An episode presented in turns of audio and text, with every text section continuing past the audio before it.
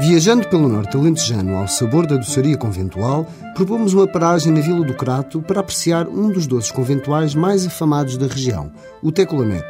A sua origem remonta à tradição conventual e, em particular, à rivalidade gastronómica entre os conventos de Santa Clara e de São Bernardo, em Porto Alegre. As freiras bernardinas e clarissas, na busca da superação culinária, foram as autoras de alguns dos mais famosos doces da região, como os repousados de ovo, os doces de amêndoa, o manjar branco, as queijadas de requeijão, sem esquecer, claro, o tocinho do céu. Aliás, é o tocinho do céu o bolo que serve de inspiração para o tecolameco. A principal diferença está na cobertura de calda de açúcar e pérolas prateadas, o que lhe dá uma cor exterior branca.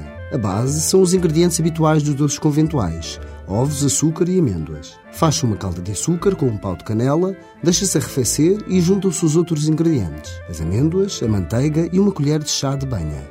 Antigamente, em vez de banha, utilizava-se tocinho de porco de raça alentejana. Se tiver acesso a um tocinho de porco preto, experimente esse ingrediente para a aventura de recriar a receita original. Depois de arrefecer este preparado, junte as gemas de ovos. Mexa bem e verta uma forma untada com banha e salpicada com farinha. Depois da cozedura, desenforme e cubra o bolo com uma calda de açúcar e clara de ovo. Decore com pérolas prateadas e delicie-se com este bolo. São muitas as calorias e aconselha-se a uma prova com moderação. Até porque o tecolameco é um verdadeiro regalo para as endorfinas, criando nos seus consumidores uma verdadeira sensação de prazer.